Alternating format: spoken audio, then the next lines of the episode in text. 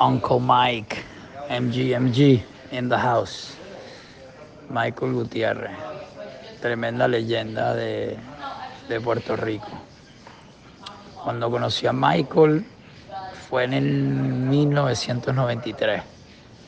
Me acuerdo que nos llevó a surfear, nos trajo comida, saliendo del agua en Surfers Beach, nos decía, mira, yo no veo, no veo spray detrás de la ola, las quillas, ¿qué está pasando aquí? a mi hermano, a mi, mi, hermano Cherokee, a Claudio Velázquez y a mí. Teníamos 17, 19 y 20, 21 años, no me acuerdo qué edad tenía Claudio, pero estaba por ahí.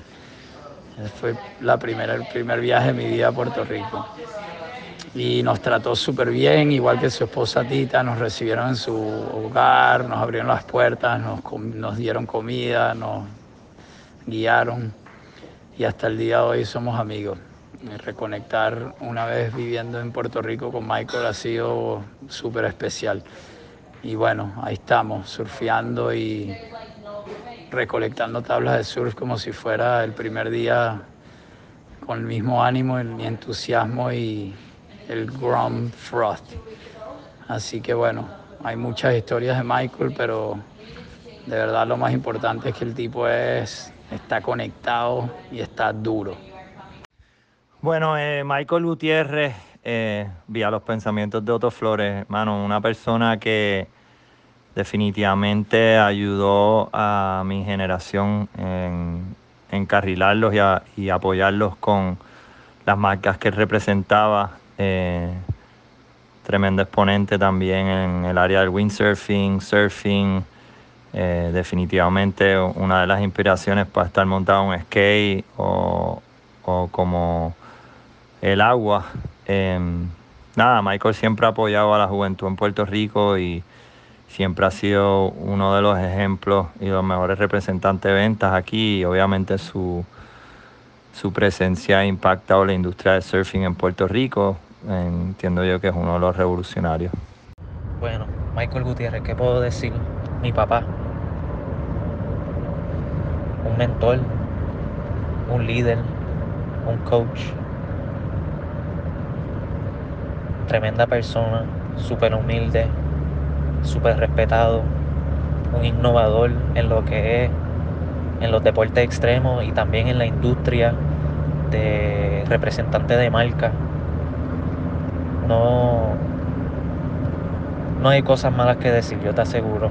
A cualquier persona le puedes preguntar sobre Michael Gutiérrez y solamente van a tener cosas buenas para contar. Pero esto es uno, un poco de lo, de lo mucho que puedo contar.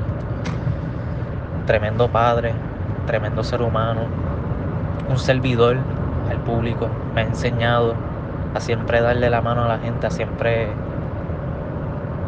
ser understanding, abierto.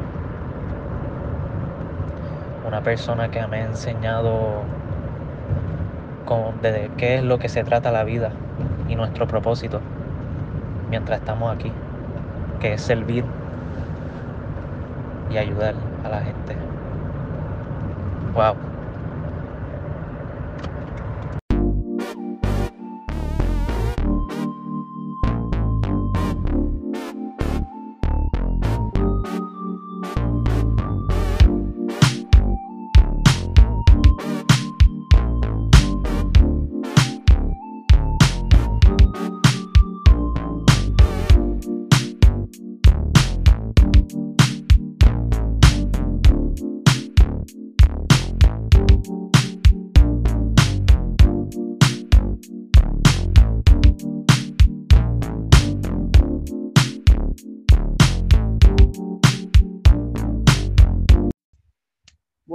Bienvenido Michael Gutiérrez este, a Guatera Sur Podcast. Eh, nada, hermano, súper agradecido que nos hayas dado el, tiempo y el espacio que nos estés recibiendo aquí en tu casa, en Isabela, Puerto Rico, a contarnos un poco acerca de ti y, acerca de, de, la historia del surfing en Puerto Rico, ¿no? Este, nada, gracias por estar acá. Ah, gracias por la invitación. Es un honor estar aquí contigo y compartir está la historia, ¿verdad? De todo lo que nos apasiona, que es el deporte del surf y todo lo que está añadido a eso. Este, sí, eh, gracias por la invitación. No, eh, gracias tú por estar acá. Este, nosotros siempre comenzamos estos, estas conversaciones con una pregunta típica, ¿no? Que ¿cómo comenzaste tú a surfear? ¿Cómo lo descubriste? Este, ¿A qué edad sucedió? ¿Cuál era el contexto, en tu caso de Puerto Rico, ¿no? Sí, sí. El contexto social, contexto histórico, etcétera. Pues mira, esa es una muy buena pregunta. eh, esa sí la puedo contestar porque yo vivía en Guaynabo. Los que no sepan dónde geográficamente eso es, eso es un- dentro de la isla, no es cerca de la costa. O sea, tú, tú creo que tienes que guiar unos 30 minutos, 40 para llegar a la costa. Entonces, ¿cómo eso pasó? ¿Cómo fue esa conexión? Pues unos primos míos me llevan a un evento eh, que ocurre en los años 70, te diría yo. Entonces, la primera vez que voy a una playa que se llama Vega Baja, la playa Los Tubos, y veo una ola, y eso a mí me impresionó. Era, ola- era una competencia de surfing. era un festival de música, Ok. no era un evento de surf.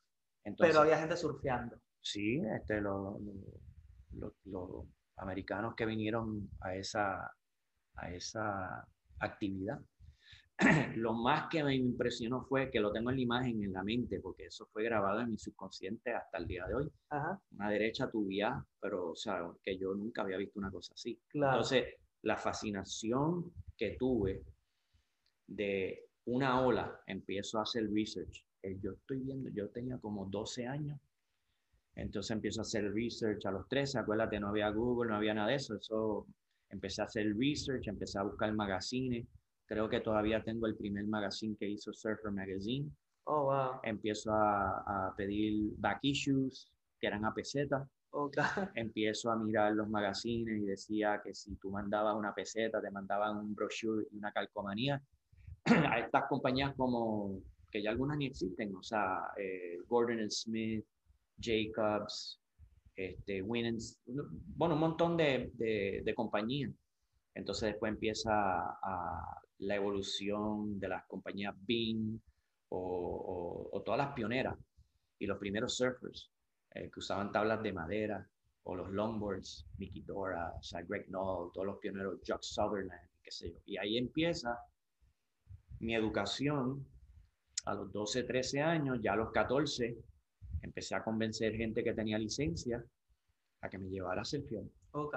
Entonces, pues aquí habían muchas tablas. Yo me acuerdo que mis papás me llevaron a Rincón desde Guaynabo, que eso era en aquel momento un viaje de cuatro horas y media. Ahora es un, un viaje de una hora y cuarenta minutos.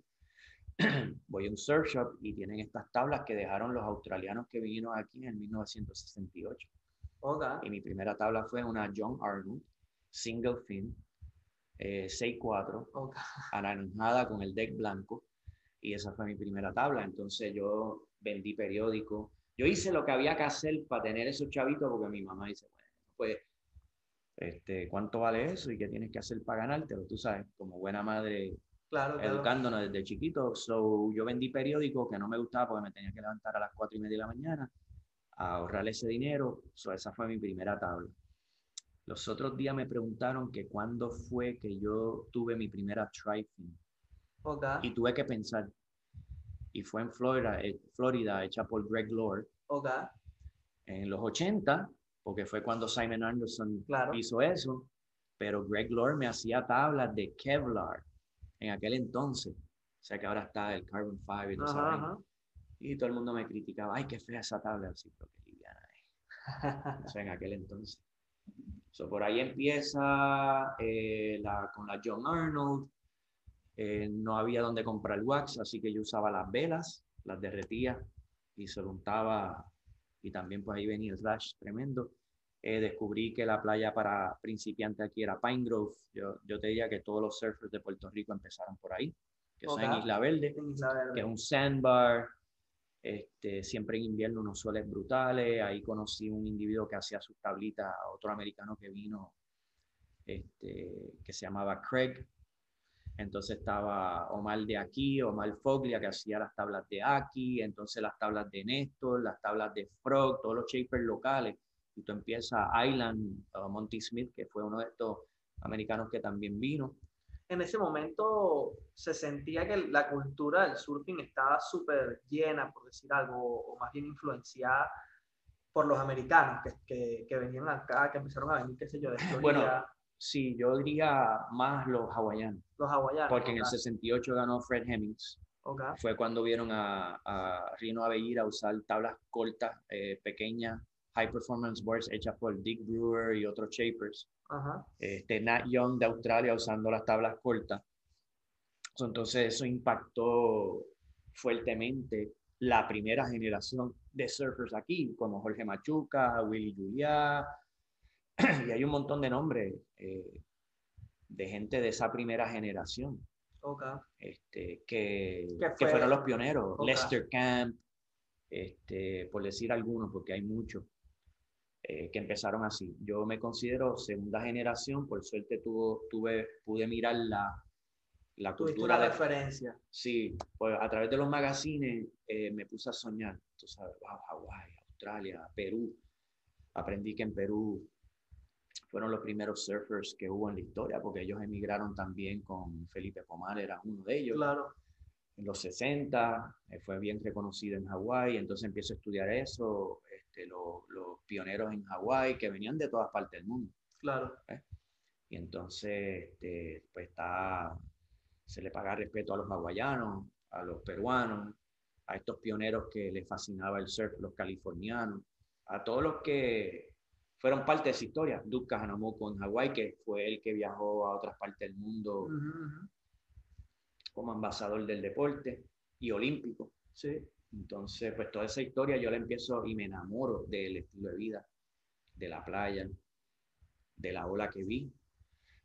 Y entonces, pues, este, joven al fin, eh, empiezo a, pulir mi, mi habilidades de venta porque como yo no guiaba, Ok. o sea, tienes 14 años, quieres ser fiel, estás en el medio de la, Tenías que convencer a tus padres, a tus tíos, a tus amigos para que te llevaran para, la playa. Bueno, mis básicamente. padres trabajaban, Ok. o sea que entonces pues eso yo empiezo a inventarme, porque ellos estaban trabajando 9 a 5, tú sabes, Claro. la gente en esa época se fajaban, como lo hacen hoy en día, pero yo empiezo a convencer a amigos que tenían licencia, mira, yo te enseño a surfear si me llevas a tal sitio. Claro. Entonces empiezo a descubrir diferentes playas. Cuando yo empecé a surfear no habíamos mucho, habíamos, wow, unos 15, unos 20 Oh, wow. surfers en el mismo sitio, entonces de Pine Grove tú te mueves a la playa de aviones, que es en San Juan, y ahí hay erizo, y ahí hay arrecife, tú sabes, ahora es high performance hasta el día de hoy, entonces de ahí tú te mueves a otro sitio. Vas como graduándote de, de spot, en spot, ¿no? Sí, sí, chacho, ahí hay unas cuantas historias. Y claro, también el privilegio de que Puerto Rico tiene todo el rango desde el spot más fácil para principiantes hasta de las olas más difíciles y más high performance que, Bueno, una de las que puedes cosas... encontrar en el mundo, Sí, básicamente. sí, estoy de acuerdo, es como cada país, o sea, en Perú, Venezuela, Hawái, Florida. Fíjate, mira Florida, todos los surfers que han salido de ahí y no Claro. hay mucha ola y, y hay muchos que son profesionales que han viajado del mundo entero. y Campeones rankeado. mundiales. Sí, Kelly y por ahí para abajo, los Hoop Goods y, y- y los Corey Lopez. Corey y Lopez estuvo a punto también de ganar. Yeah. Este, so, entonces, lo, lo que ocurre es que tú te vas, es como escalones, baby steps, y tú vas poco a poco escalando a qué playa meterte, qué tabla voy a usar y todo ese tipo de cosas. Pero mira, yo te quería mencionar que siendo de Guaynabo, eh, tú empiezas, yo me acuerdo que había un surfer antes que yo, era mayor. Entonces tenía una tabla Weber.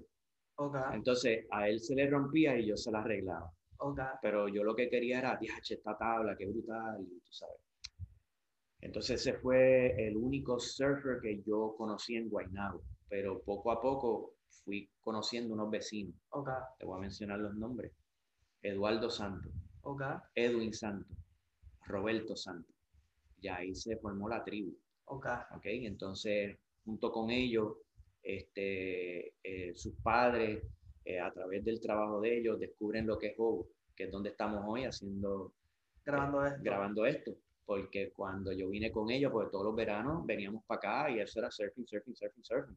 Claro. O sea, aprender a mirar otras playas, salir del code, como uno dice, Ajá. aventurar. Y entonces esos dos meses estábamos aquí achicharrándonos en el sol, surfeando, aprendiendo este, nuestras destrezas, ¿ves?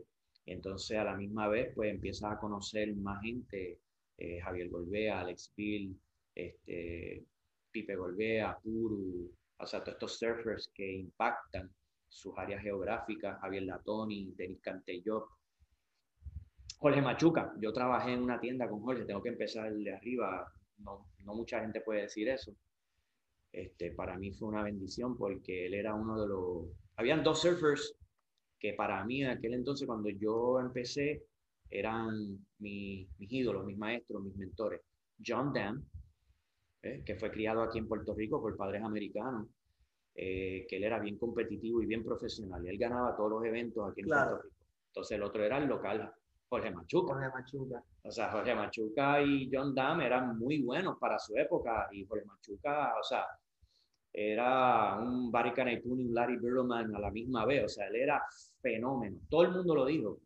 Este, e inclusive en el 1978, 77, 78, tuve un viaje para California, conocí los hijos de Jim Jenks Jr., que era el dueño de Ocean Pacific, Ajá. y entonces sus hijos le cuentan a su, a su padre, que yo no sabía lo que era UPI ni nada de eso, yo lo que estaba era por ahí viajando. Claro. Eh, me gradué de high school y estaba aventurando en California con un manual ¿De dónde te Voy a surfear aquí. Y voy a surfear acá. Entonces, pues, tú sabes, es obvio que el wetsuit, oye, para que usaran eso, acá en Puerto Rico no se usa eso. Entonces conocí a los hijos, bien cool, y yo estaba por ahí viajando en backpack con tablet y skateboard. Te puedes imaginar, a esa edad, esa edad yo tenía eh, 10 y en el 78 yo tenía 17, 18 años. Ok. 17, 18 años. So, con el dinero que hacía vendiendo periódicos, me fui a ese viaje. Ese Ay, fue mi primer viaje. Ajá. Un montón de periódicos. Un montón de periódicos, sí. Entonces, este, conozco a estos dos muchachos, súper cool. Y entonces, pues yo me estoy quedando por la calle. Cuando me dicen, no, vente para casa, que mi papá te quiere conocer, yo, ya, rayos, me puedo ir con ellos, puedo bañar, puedo comer, tú sabes. Claro. Entonces lo primero que hacen es eh, supuestamente lavarme la ropa, no, me la botaron. Ah, sí. Sí. ¿Y y te dieron ropa nueva no, me dicen, vente que te voy a llevar a tal sitio para que conozca a mi papá. A todo esto yo no sé que ellos son de Ocean Pacific. Claro.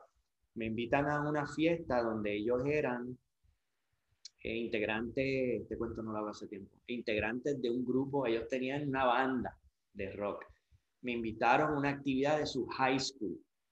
Entonces yo estoy experimentando la cultura de California en su pleno, ¿sabes? Lo que, lo que yo miraba en magazine. Yo decía, wow, ya no es un magazine, ahora es verdad. estoy viviendo. O sea, yo estoy en shock, donde yo estoy metido. Claro. Para que tú veas cómo es Dios, porque Él te va a dirigir. eh, este, Sí, te va- pero como unos ángeles guardianes que te cayeron ahí, ¿no? Y empezaron a... Mira, lo que fue Jim Jenks Jr. y el hermano, amazing, porque entonces me presentan al papá. O sea, entonces yo entro así en Ocean Pacific y digo, mm, wow, OP. Me siento con el dueño. Me empieza a preguntar de Jorge Macho. Y de una.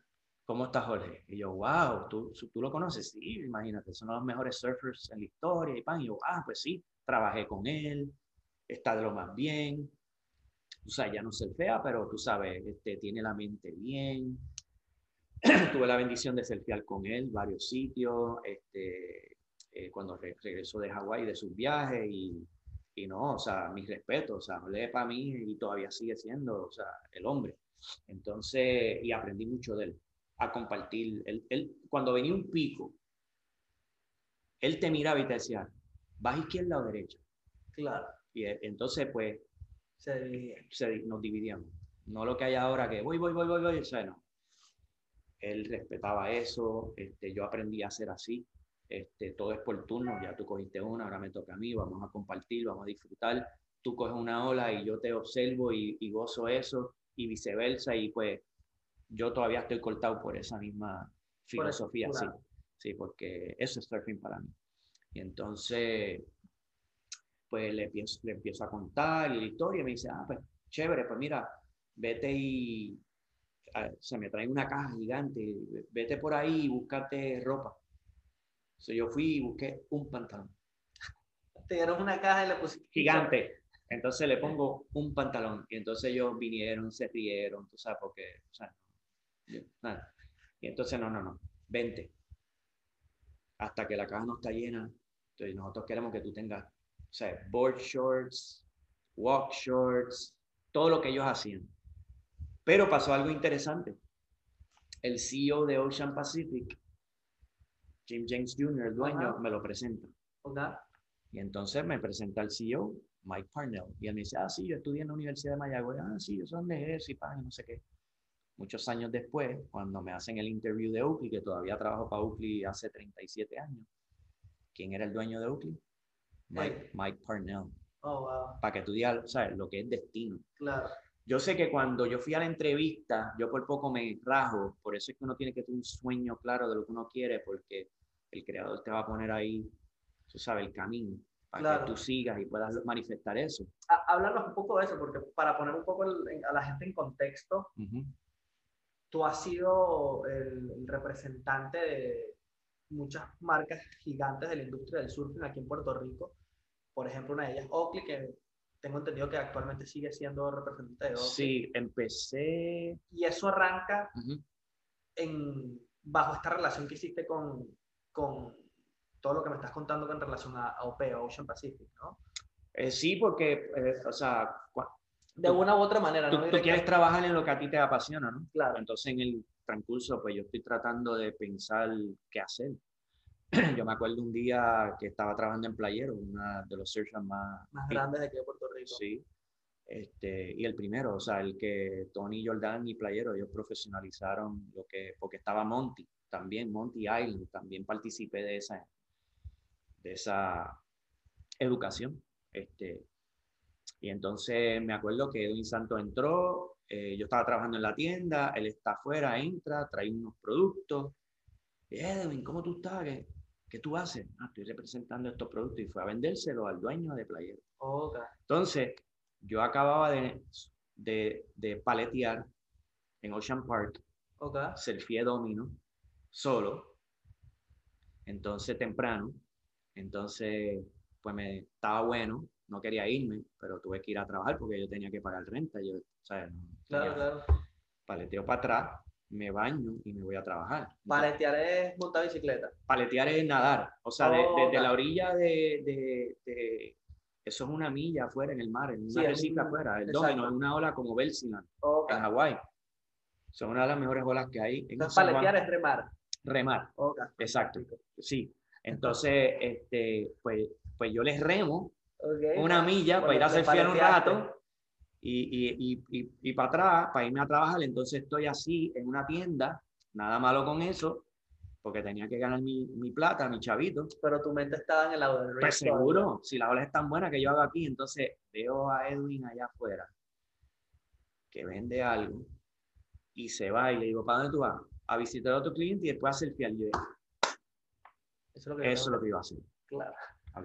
Entonces, ¿cómo pasó eso? Déjame pensar un rato porque yo estuve trabajando en un restaurante en San Juan, que fue el Char House, que lo empezó Joey Cabell, que era, o sea, estuve homeless, una racha malísima, se muere mi mamá, se divorcia mi familia y no sé qué, entonces estoy homeless, estoy con unos panas viviendo en un piso, o sea, como la historia de cualquier persona, entonces consigo un trabajo en un restaurante, que, que era booming, o sea, tanto los surfers fue, eh, Charles fue, este, o sea, eso lo inventó Joey Cabell, uno de los surfers más importantes en la historia de Hawái.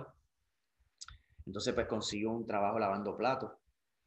Y entonces, pues ahí uno va aprendiendo diferentes destrezas y no sé qué. Entonces, pues me cansé de eso y, y me fui para Maui. Pero fui, cuando fui a Maui, paré en Oahu a hablarle a, al dueño de Local Motion. Ok. ¿Ok? Entonces, no, yo quiero vender esto. Teniendo ya en mente que tú querías ser Representante. So, ahí estoy cambiando de la industria de ser mozo, de trabajar en el char house, que es tremendo, para, porque uno aprende a servirle a la persona, a ganarse sus propinas. Mejor que estar homeless, hay comida. Tú sabes, podía pagar por mi apartamentito y no sé qué. a que no, yo, yo quiero ya un poco más. Me- me- algún día me gustaría casarme, darme un buen viaje, no sé qué. Y te voy a hacer este cuento porque ese año siempre mi sueño fue cualificar en el equipo de Puerto Rico Ok, y cualifiqué ok, en- entre los mejores de la isla. ok. Bueno, ellos escogen a los mejores y tú te lo ganas porque tú tienes que competir muchos Para eventos. ahí, claro. Sí, y entonces pues cualifiqué, este, me dan auspicio, que by the way me lo da el Chart House, viene el gerente general con el cheque, este, yo busqué asistencia para que me hicieran ese, ese resumen. Mike Shan me lo hizo, él fue eh, también coach del equipo de Estados Unidos, este, vive aquí hace muchos años, una persona que, que respeto mucho en, por lo que él ha hecho en el pasado con estos surfers allá. Él me hace el resumen, me dan el auspicio, pero el gerente general, ya yo era boss boy, Ok. ya no lavaba plato, pero tú sabes, boss boy no es lo mismo que ser mesero, en el mesero tú ganabas plata ahí Claro. y billetes. Entonces mira lo que él hizo. Cualifico para ir a las mundiales en Huntington Beach. Ok. ¿En qué año fue esto? Ah, ni me acuerdo. Eh, tendría que pensar, este, 80 y algo. sí, sí, en el ochenta y pico. Este, ahí fue Javier Golbea, Alex Bill, eh, creo que Alberto Licha, este, Rick- Ricky, Ricky Luzón. Que del, que de los surfistas así a nivel mundial, ¿quién recuerdas que estaba en ese mundial? Bueno, eso fue un, eh, bueno, lo que te mencioné ahora, pero, pero, porque tú sabes, el- hay que rebuscar bien esa, esa época. La cosa fue que el gerente general de Charles me da un cheque y me dice, si te lo doy, cuando regrese, eres boss boy. Pero si me quedo con él, te hago mozo mañana. Y yo dije, ¿dónde está su teléfono? O sea, aquel tele- antes era, ¿sabes? Marcar. Llamé a Roberto Santos, que era el próximo alterno. Empaca porque tú vas.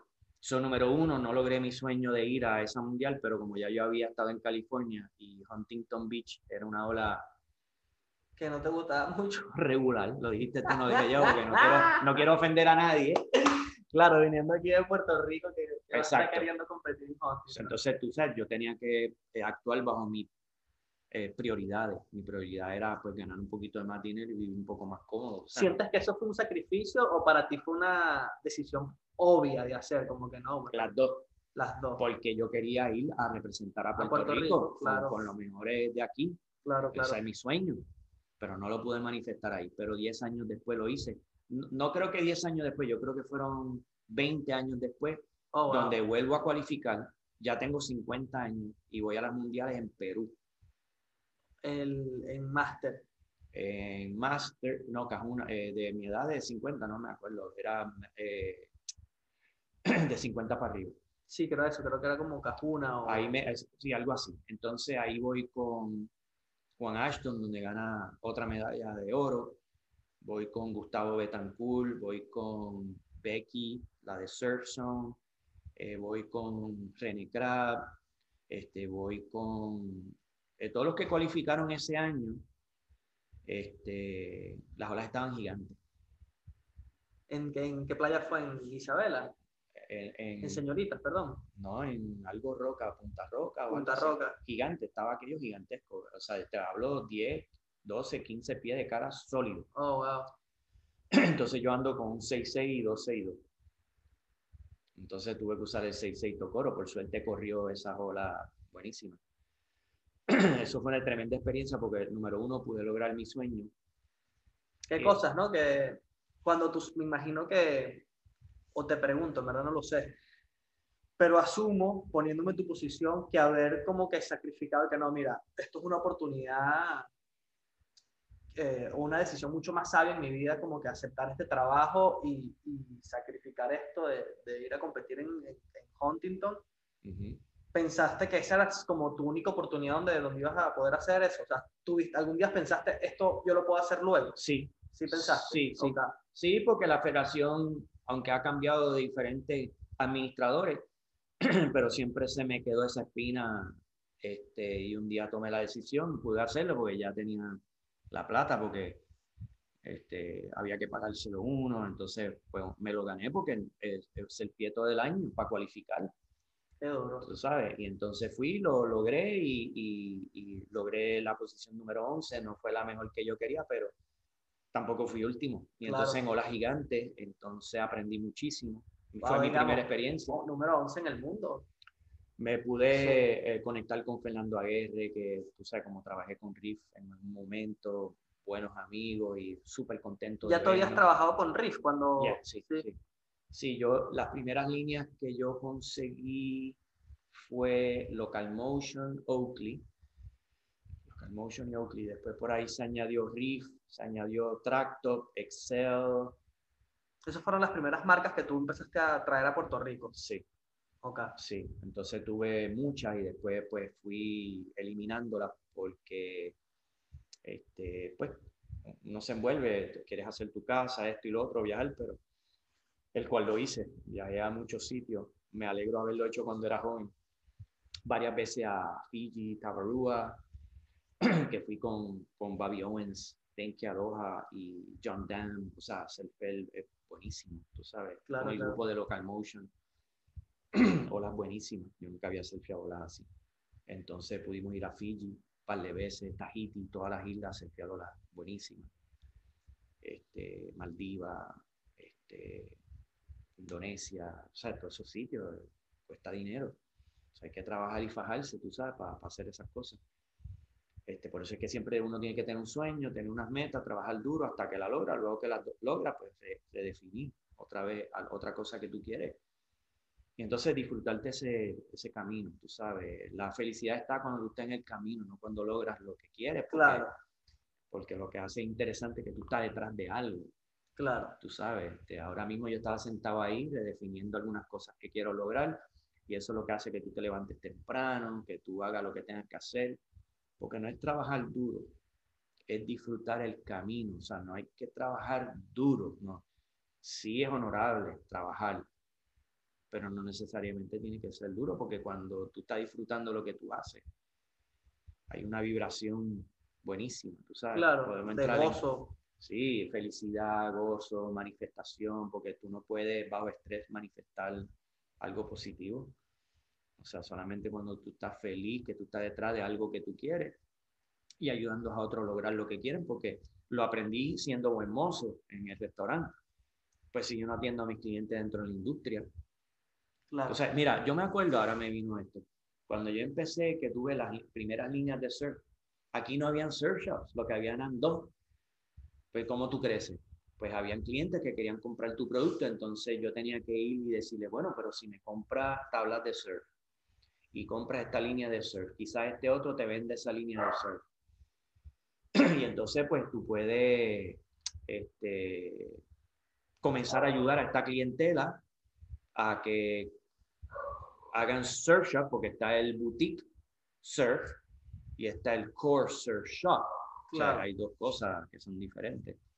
Pero para tú poder, este, en aquella época teníamos que ser pioneros y, y orientar al cliente a que pues tenía que tener su tienda de cierta forma, entonces pues vendía tablas de surf, los track top, Claro, tenías, tenías como que todas las marcas para poder... de, de una u otra manera ayudaste a crear como esa Esa industria aquí. Ajá, la Yeah. infraestructura de la industria del surf aquí Sí, en Puerto Rico. sí, pero yo y otro. claro. porque estaba Bill Geiger, que también era representante, este, Edwin Santos también.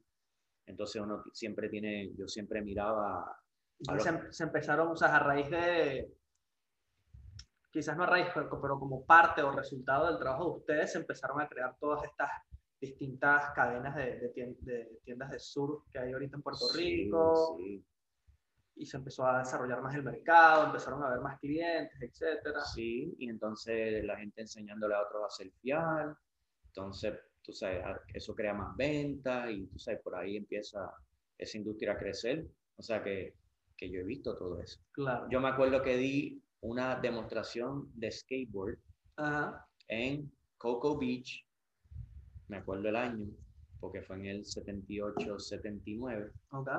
en un motel, ¿ok?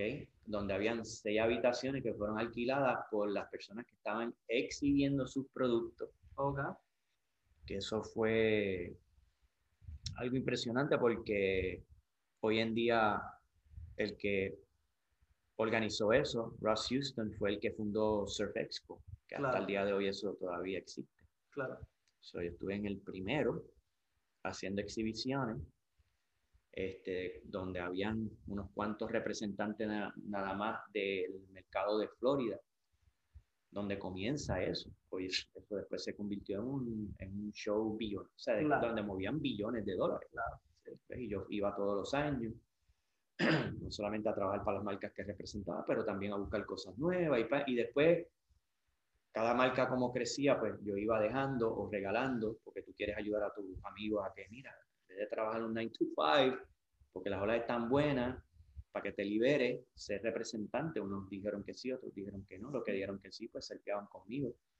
Claro. O sea, cuando las olas estaban buenas, un miércoles, un jueves, y los que no, pues estaban trabajando y nosotros le- los llamábamos, mira, te extrañamos, ¿dónde estás?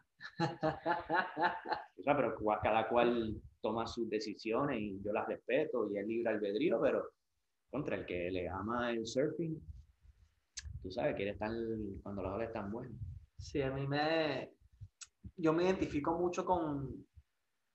con crear, como que generar toda una vida y tomar decisiones de vida, de carrera profesional, de todo en base a cómo puedo surfear más, cómo puedo hacer surf trips. Exacto. Es como que agarrar eso como la motivación y el motor de todo lo que haces en, en tu vida, ¿no? Yo creo que esa fue la.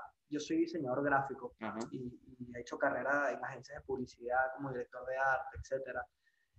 Y si yo me pongo a pensar cómo tomé yo la decisión de, de empezar a estudiar diseño gráfico, eh, fue cuando me gradué, me gradué del high school o del, del bachillerato, como decimos en Venezuela, y mi mamá me dice, mira, no puedes quedarte surfeando y ya, o tienes que estudiar o tienes que trabajar en algo. O sea, Sí. no vas a estar aquí en la casa jangueando y después te vas a ir a surfear porque eso no, o sea, no vas a hacer una vida así.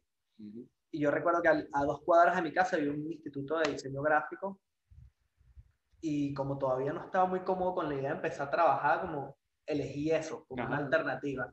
Y bueno, gracias a Dios me terminó gustando y lo vi como una oportunidad de, de financiarme el surfing. Exacto. Y 10 años después tengo una carrera formada, pero comenzó todo con el motivo de cómo puedo seguir surfeando. Yo lo que quiero es tener plata para hacer los viajes, para comprarme etcétera. Ujú. Y, y nada, qué, motor, ¿no? Tan lindo que, que te da el surfing para como ir generando vida y haciendo vida. No, y eso sigue, empieza a conocer gente diferente, eh, empiezas a evolucionar, porque yo representé unas marcas al principio que hoy en día ni existen. Claro, Eso eran como uno, lo que yo llamo el vehículo económico para tú lograr y manifestar lo que tú quieres. Entonces, pues a veces unas crecen, otras no, unas están, otras no. Entonces, este, eso es parte de la, pues, de la vida y la evolución. Hoy en día, pues todavía sigo en esa industria, pero con balance, porque ayer fui a windsurfear porque había viento y olas. Si hay, o sea, hay olas en el día de semana, eso es lo que yo hago. claro. O sea, cancelo mi cita y voy y hago eso, porque esa es la, la Ese es el razón por la cual sí, claro. jugar, jugar, Exacto, hacer lo que a uno le da la gana. exacto. Entonces, pues, no, y hacerlo con amigos y eso, o sea, uno busca la forma de, de uno hacer lo que le gusta. Uno, es, es más, te cuento, yo me acuerdo, me acuerdo que Bruce Walker, que fue coach de Kelly Slater, cuando pues corrí para la marca de él, Ocean Avenue, en los años 78, 79, él, pues como sabe que yo hablo dos idiomas, Ajá, porque yo tuve una decisión de ir a la universidad también, porque a mí me dijeron lo mismo. Pero me salía caro la universidad y tenía que estudiar cosas que no eran lo que a mí me interesaba. Claro. Entonces yo estaba evaluando, pues, ¿qué hago? Entonces consigo este trabajo con Bruce Walker en la tienda. Y entonces soy team writer. Y entonces ahora él ve que yo hablo dos idiomas. Y él quiere expandir su, su distribución de cosas de skateboard. ujú. Y yo le pues yo te ayudo. Vámonos para Puerto Rico, que allá hay tiendas. Y vámonos para para Latinoamérica. cuando trabajabas con él en en Florida. Mel- Melbourne Beach, en Florida. Eh, Ok, Bruce Walker y Louis Graves, el papá de Dylan Graves y Josie Graves. Oh, wow. Eh, eh, Bruce Walker y Louis Graves tenían una tienda que se llama Ocean Avenue, histórica. O sea, yo tengo ahí un, un anuncio de la gente que estaba en el equipo de surfing de ellos, o sea, Jeff Klugel, Jackie Grayson, Greg Lore, Wow. tú sabes, los mejores de, de esa época. Y entonces eh, Louis Graves manejaba la parte de surf, Bruce Walker la parte de skate. Pero, o sea, estamos hablando eh, que los mejores surfers de Florida trabajaron o participaban de esa tienda. Entonces, imagínate que, qué universidad fue eso para mí. Y Claro. entonces cuando yo digo, yo hablo español, vamos, pues me, me pagaba para viajar, hacíamos venta. Y mira qué cosa, que es lo que hago hoy, porque en aquel entonces yo no sabía.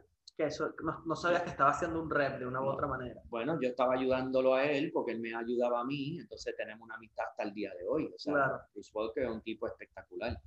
Entonces después se convierte en, en el coach de Kelly Slater. O sea, el tipo es, es histórico, tiene mucha historia. Bueno, él está inducted como una leyenda en Florida. Entonces, mira a Louis Graves, mi vecino, que aquí vive Barbie Graves, los dos hijos, la trayectoria de ellos. Este, es impresionante esa historia. Pero eh, tengo que volver un tiempo atrás porque yo me acuerdo, wow, en el 76, no, yo, no, en el 1976-77, yo estaba en Rincón, me estaba quedando en, una, en un chalet, una cabaña encima de la fábrica de Island Surfboards, donde fabricaban todas las tablas allá en esa época. Entonces, pues, estaba esperando que me terminaran una tabla. Y entonces yo agarro esa tabla, me voy en mi skateboard a surfear domes. Ok. Y entonces era un round pin, single fin. No tenía leash, porque en aquel entonces tú sabes. Y entonces este, corro skateboard, no sé cómo lo hice porque no lo haría ahora, por esa cuesta por ahí para abajo hasta Domes. Y cuando llego a Domes me encuentro un fotógrafo. La primera vez que veo un fotógrafo en real time, Ajá, porque yo lo veo en magazine. claro. Ok. Entonces, pues le pido, por favor, ¿me puedes velar mi skateboard y mis cositas en lo que voy a surfear? El nombre de ese fotógrafo es Daryl Jones. Es amigo mío hasta el día de hoy. Él estaba tomando fotos a Rick Rasmussen, que era el campeón del East Coast en aquel entonces. Entonces, él me vela mis cosas. Eh, era su primer viaje. Yo le doy un tour por Rincón Ok. le enseño otro sitio, ¿verdad? El tipo me está tomando fotos, yo no sé que me está tomando fotos. Lo otro que yo sé es que él habla con mi mamá, ¿dónde tú vives? Me lleva a Guaynabo, Ok. habla Oh, con mi mamá. La próxima semana ya yo estaba montado en un avión yendo a Florida y él me presenta a Bruce Walker. So, así es que yo Wow. conozco a Bruce Walker y a Louis Graves. en el 1977. Tengo una foto. ¿Y tú tienes esas fotos? tengo esa Me foto. imagino que fue la primera foto que te tomaron surfeando. Bueno, no, surfeando, pero la de surfing no las tengo. La que tengo es la que él me tomó corriendo skateboard en un ditch aquí en la base, que fue publicada en el magazine Skateboarder en el 1977, Oh, wow. Con, con, eh, que la publicó Daryl Jones. Este, y ahí empieza mi carrera de sin querer de skateboard, porque yo fui surfer primero, Claro. pero como vivía inland o adentro, Patinabas pues tenía que patinar, o sea, ¿entiendes? Sí. Entonces, este, tenía que patinar el concreto y, y las marquesinas y la señora gritándome que qué tú vas a hacer con esa vaina. O sea, y entonces, pues por ahí eh, empieza esa, es como, yo digo, como que esa fue la llave para yo viajar, Claro. pero siempre mi pasión fue surf. surf, claro. Sí. Este, ah, tú fuiste skateboarder primero. No, surfer primero, skateboarder después, pero soy las dos. claro. Mucha gente o es surfer nada más, o, O es skateboarder, exacto, patineta nada más. No, las dos para mí fue, es como Larry Bird, él corría skateboard y surfeaba y impactó este, a los skaters de esa época, el cual yo corrí con ellos, a Jay Adams, Tony Alba, Wenzel Ramos, Bobby Viniak, a toda esa gente, yo corrí con ellos también.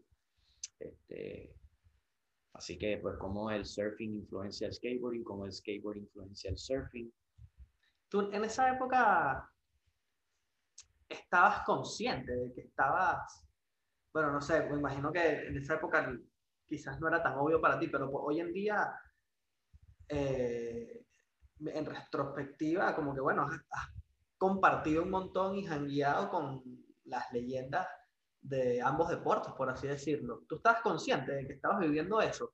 no, Ni idea, tú no tenías ni idea. ni idea. Yo Claro. lo que estaba era divirtiéndome, haciendo lo que me gustaba, pero creando historia. Claro. Porque yo corrí el primer skatepark eh, en Estados Unidos, que es Carlsbad. No solamente lo corrí, pero vivía allí en la casa de, de los Logan, que hacían Logan Erskine. Me daban su equipo, me podía quedar en su casa. Bruce Logan fue el primer campeón de freestyle flatland en California.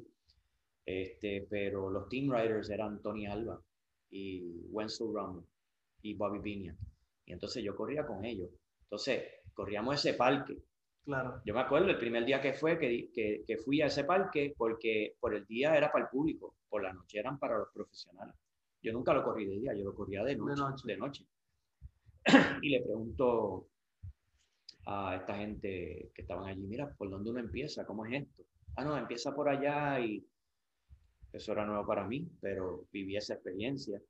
Me convertí, allí fue que Tony Alba me vio correr por primera vez y me regalaba sus skateboards.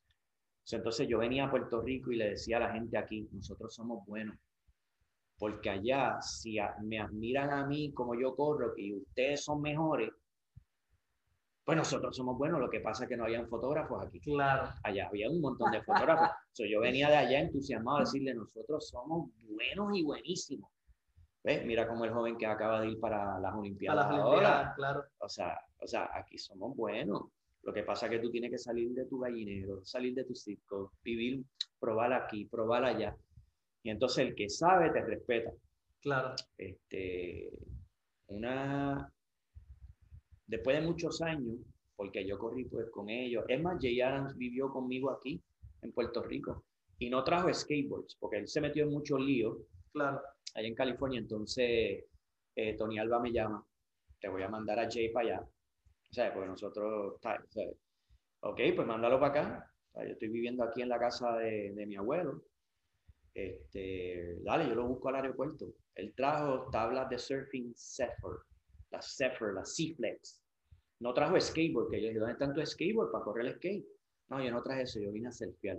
So, Jay era surfer, Sí, sí. Sí, después era skateboarder, por eso él tenía esa influencia de surfing en su skateboarding. So, entonces le dije, pues mira, te voy a llevar y te voy a dar el tour. Lo llevé a Vega Baja, lo llevé a Rincón, lo llevé a Isabela. Entonces se quiso quedar acá, no se quiso quedar allá donde yo Se, estaba. quiso- se quedó aquí en el oeste. Sí, entonces pues estuvimos acá una semana y media y entonces mira Jay, yo me voy para allá, para la casa de abuelo, este, tú sabes, se me acabaron los chavos, no, yo me voy a quedar acá. Y él se quedó por acá mucho tiempo, tú sabes, eso, está esa, esa anécdota, pero muchos años después vuelvo al Surf Expo porque ya no, tuve un tiempo que no, no tenía que volver ahí a Florida y empiezo a trabajar con, mi hijo coge una marca, Maika, coge una marca, me está ayudando con ella, que es la evolución a través de Arnett. ¿Ok? Entonces yo voy allá a darle support, quiero ver amigos que no veía hace tiempo, porque creo que no fui por 10 años, porque después que dejé el Caribe, pues no tenía que ir ahí, porque ahí yo iba y atendía a toda la gente del Caribe en un fin de semana. Entonces cuando ya no tenía el Caribe, pues no tenía que ir ya ahí, porque yo podía atender la clientela en Puerto Rico y adivina que podía ser firma Claro. y atender más la familia, pero cuando voy allí, Maika ya era, o sea, surfer y skateboarder y no sé qué.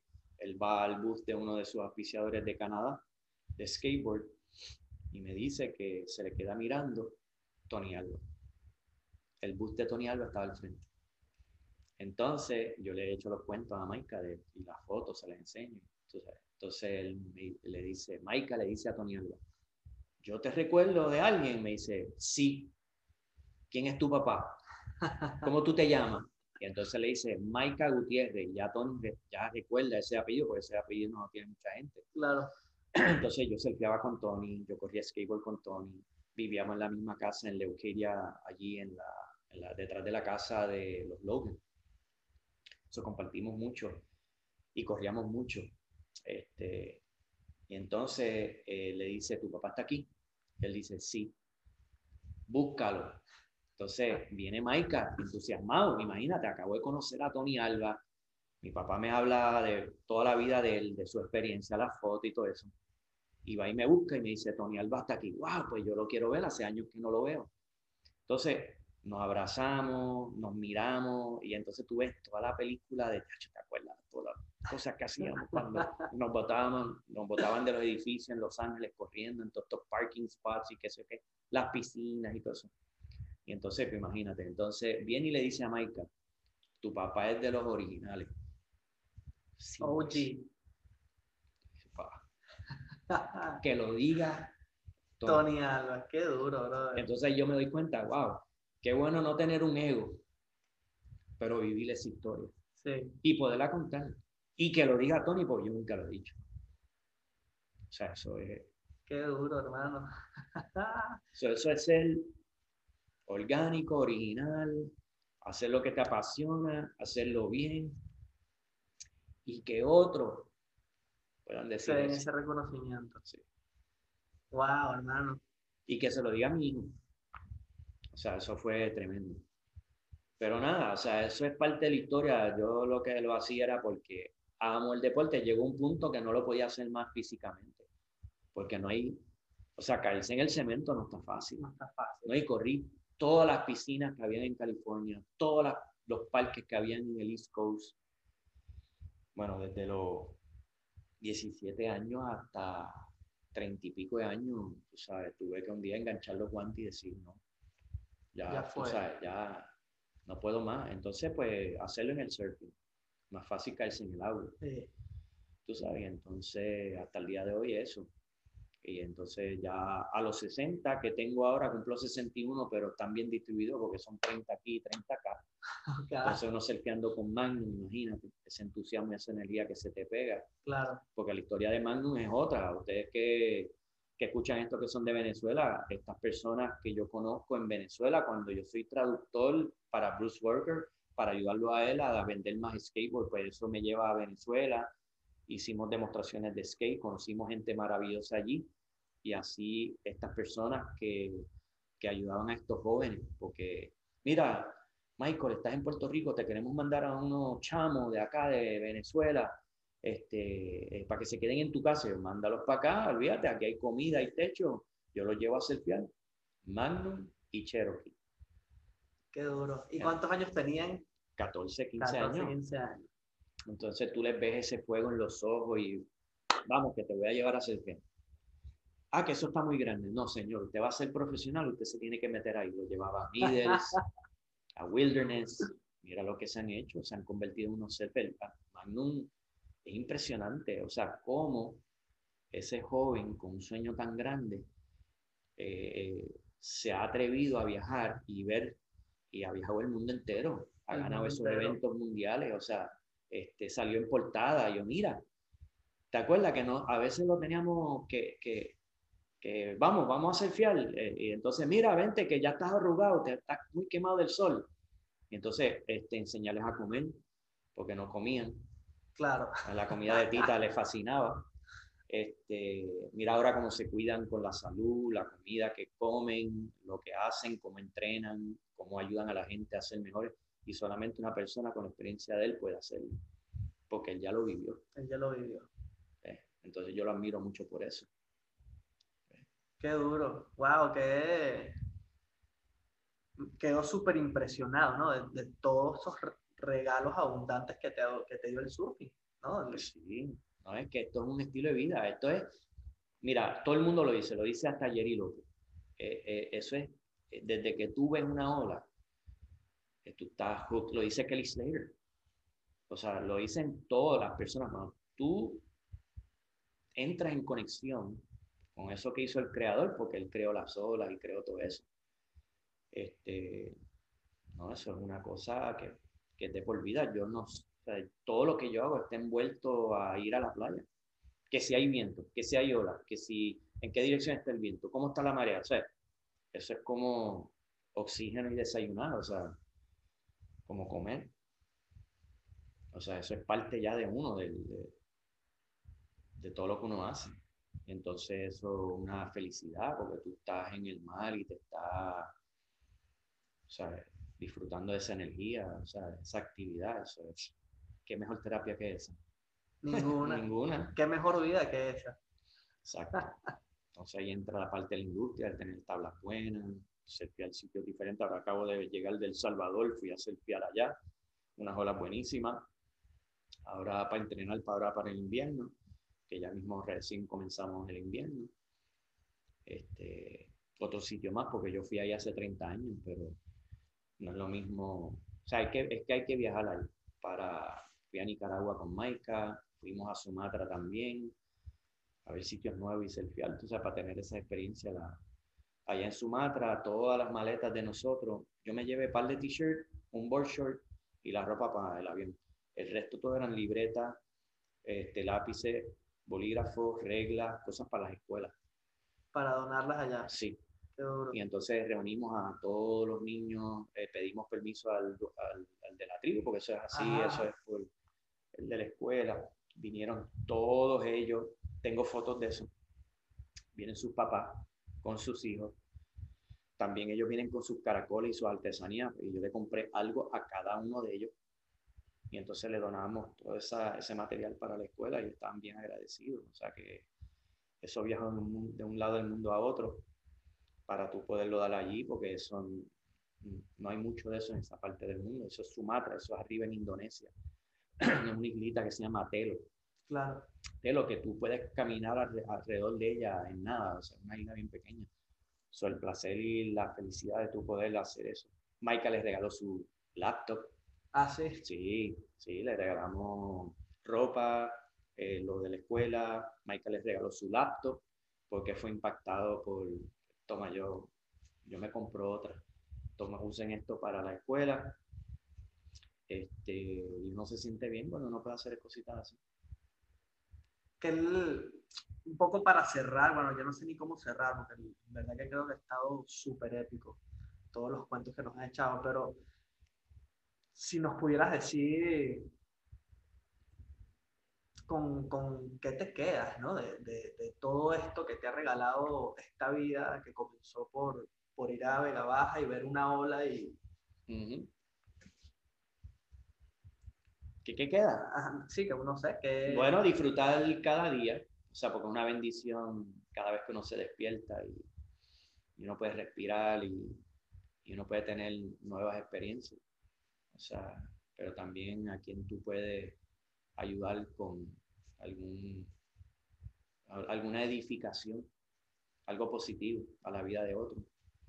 Este, yo me acuerdo con el asunto este de la cierre de playa, yo me, yo busqué forma de, de selfiear, que decían que era ilegal y esto y lo otro.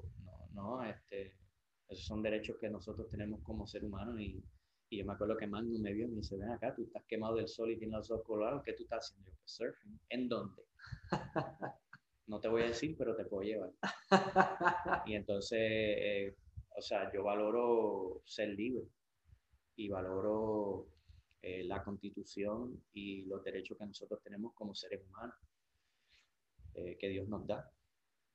Y cuando me quitan eso, pues ya entramos en una discusión diferente, este, porque yo no creo en el socialismo, yo no creo en el comunismo, yo creo en, en, en tu ser libre, tu poder manifestar los sueños tuyos, trabajar inteligentemente con felicidad, si le quieres decir duro, duro, pero yo nunca he trabajado duro. Yo lo que, cuando tú trabajas detrás de algo que tú quieres, eso es, eso es buenísimo. O sea, y, y si uno se cansa, pero para eso tienes otro día, pues disfrutarte el camino, el día, observar otras personas que están teniendo éxito para que tú puedas anotar algunas de ellas. Aprender de lo malo para no duplicarlo, aprender de lo bueno para duplicarlo y, y mantenerse uno siendo independiente, o sea, porque cada uno de nosotros somos bien diferentes y únicos, respetar eso, pero a la misma vez disfrutar entre nosotros, que, que tenemos esa pasión y lo que nos conecta, que es el mar y el surf, esa, toda esa cuestión. Ahora estoy viendo cómo ayudo a mi comunidad a que no sigan tirando basura aquí en la playa de Jobo, porque no es simplemente ir a recogerla, es enseñarle a la gente que no la siga tirando. Claro. Entonces, llegar a la, a la fuente del, Sí, eso del problema. sí, eso es un poquito challenging porque no se ha enseñado eso. Así que estoy pensando cómo mejor hacerlo con el alcalde y la comunidad para porque yo sé cómo se hace, es no diciéndole a otro que lo haga, es que la gente te vea haciéndolo y aprendan a hacerlo. Claro. Y entonces, a- través del ejemplo, sí. Sí, porque aquí está cañón, o sea, porque todo el mundo quiere progreso, pero detrás del progreso viene la basura, porque hay gente que no, no recoge su basura, la tira como si nada. Sí, detrás del desarrollo hay como un, un rasgo, ¿no? De- un rasgo, no, un rastro de destrucción y un poco de eso. Entonces, cómo controlarlo un poco y cómo ayudar a que empiece a ser sustentable, ¿no? Para todo lo que queremos convivir. Sí, crear este- conciencia de que eso está ocurriendo y cómo podemos cooperar. Eh, por ejemplo, yo he visto gente que, que ha tirado algo y yo voy, en vez de ser negativo, le digo, ah, mira, se te cayó esto, ¿lo puedo recoger? Y entonces le digo, mira, aquí hay un zafacón. Y voy y lo deposito por él y lo miro. Claro. Y entonces eh, sé que se siente mal la persona. Entonces, este, o, te, Aunque- o te piden perdón o, dis- o, o miran algo y lo recogen, que no era de ellos, y van No, y lo no. tiran al zafacón. Yo creo que esa es la mejor forma de educar. Este, yo los otros días estaba bajo, aquí bajo un negocio recogiendo y le pedí bolsas plásticas. Me dice, ¿para qué? Es para recoger la basura que está en tu propiedad, para que tus clientes cuando vengan no pisen cristal, tú sabes, no lo vean tan sucio. Y entonces me miran así como que, ¿y a este qué le pasa? Me dicen, yo no te puedo pagar. No, yo no. Tú no me tienes que pagar, ya yo, ya yo tengo mi trabajo. Yo simplemente lo estoy haciendo para que esta área que yo disfruto esté limpia y para que tu negocio se vea bien. El tipo tuvo como un cortocircuito en la cabeza porque de, de, de dónde rayos salió el tipo este. Entonces, mira, ya llené aquella, me, me das otra bolsa. Pues yo tenía bolsa, pero yo quiero que él, entonces de repente, este, te, te puedo ayudar. Fíjate lo que te puedo ayudar. Bueno, si tú quieres, porque es tu negocio, ¿verdad? Esto es tu negocio, sí. Entonces, pues estamos los dos. Y entonces, contra que mucha basura hay. "Ch, Imagínate. Ok, pues, este, fíjate, pues si tuviéramos más zafacones, pues quizá la gente, tú sabes, lo tire ahí. Este, y él me miraba y, mira, pasa cuando quiera para regalarte una comida. No, no, no, tranquilo. Mi esposa ya me hizo comida ahí en mi casa. O sea, para que no vean que es por algo que... Sí, Pero me gustó que salió a ayudar. Ahora hay otros que no me han ayudado. Y es que pues no han aprendido esa lección de, espérate, es mi negocio, déjame hacer algo por él. sí. Yo creo que es importante no catalogar, porque lo que yo lo, lo que veo que pasa mucho es que se fácilmente se crea esa disputa entre el bien y el mal. lo que bajo el criterio de uno lo están haciendo bien y quienes lo están haciendo mal. Y, y creo que y tiene mucho más valor eh, apoyarnos los unos a los otros a que todos lo hagamos bien, ¿no? Más allá de señalar, no, tú lo estás haciendo mal y nosotros lo estamos haciendo bien y se crea como que esa eh, relación de la víctima y el victimario. Exacto. Y por ahí yo creo que una de las grandes sabidurías del mundo es que la expresión más grande del ser humano, lo más elevado que tú puedes hacer como un ser humano es el, el servicio. Estoy de acuerdo. Y, y yo lo que me llevo de toda esta conversación que hemos tenido es cómo, cómo, has, cómo has sido como, cómo has estado abierto al dar y el recibir, ¿no? sobre todo a través del surf y a través de tu vida, ¿no? y cómo el, el mar y el océano nos regala tanto y nos da ese servicio a nosotros Exacto. y cómo nosotros podemos retribuir eso Y gratis. para nosotros mismos primero que todo, pero Ujú. para esa comunidad y, y todas esas personas que se cruzan en nuestro camino. Sí, estoy de acuerdo, 100%. Un placer haberte tenido aquí, hermano. Esperemos tenerte de nuevo para que nos sigas echando todos esos cuentos épicos que tienes, que en una hora de podcast no caben ni, ni por lo más mínimo, pero bueno, está, tienes las puertas abiertas para sentarte aquí a conversar con nosotros y seguirnos ilustrando acerca de tu vida y de todas tus experiencias con respecto a esta cultura tan linda que, que llamamos surfing, ¿no? Sí, pues Gracias. gracias por la invitación. Gracias a los que están escuchando. Espero que la disfruten y que estamos locos por escuchar tu historia también. Asimismo, hablamos de surf. ¡Iu!